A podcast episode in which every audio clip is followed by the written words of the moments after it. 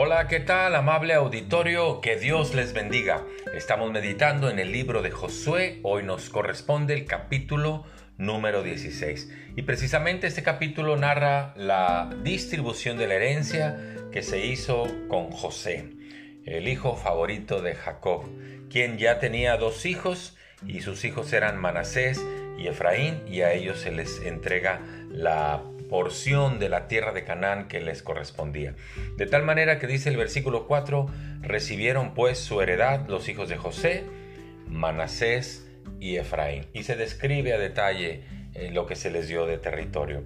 Eh, añade el versículo 8, la parte final, esta es la heredad de la tribu de los hijos de Efraín por sus familias. Y se dice cómo se les distribuyó esa tierra por heredad. Hablar de las herencias, como en este caso estaba la tierra repartida, o se estaba repartiendo la tierra, es un tema que a muchos les causa comezón y a otros les causa indiferencia.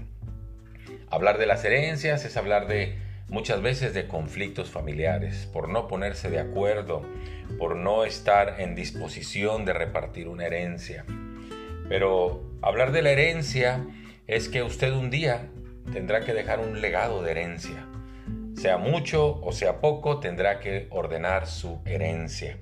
Y déjeme decirle que una de las herencias eh, más hermosas que podemos dejar es que nuestros hijos conozcan el Evangelio, conozcan la buena noticia de salvación en Jesús, conozcan que en Jesús hay perdón de pecados, que ellos aprendan que Dios hace la diferencia en nuestras vidas que su palabra nos guía y nos fortalece porque nos llena de promesas, que su Espíritu, el Espíritu Santo es una bendición en nosotros porque nos regenera y nos transforma y usted tiene que enseñar eso a sus hijos. Esa sería la mejor herencia.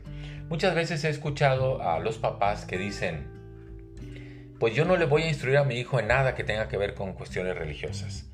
Cuando él sea grande, que él decida lo que él quiera elegir y yo voy a respetar su decisión. Fíjese que cuando oigo esa ah, declaración de los papás de que los hijos sean los que elijan, es tan aventurado como decir, a mí no me importa si mi hijo se va al cielo o se va al infierno, que él lo decida.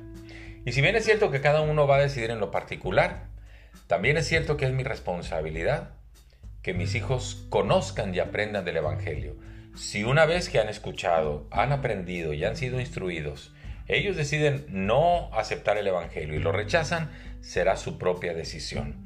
Pero si deciden aceptarlo, esa será la mejor herencia que usted les habrá dejado a sus hijos, porque estas herencias trascienden hasta la eternidad. Muchas gracias, que Dios le bendiga, hasta pronto.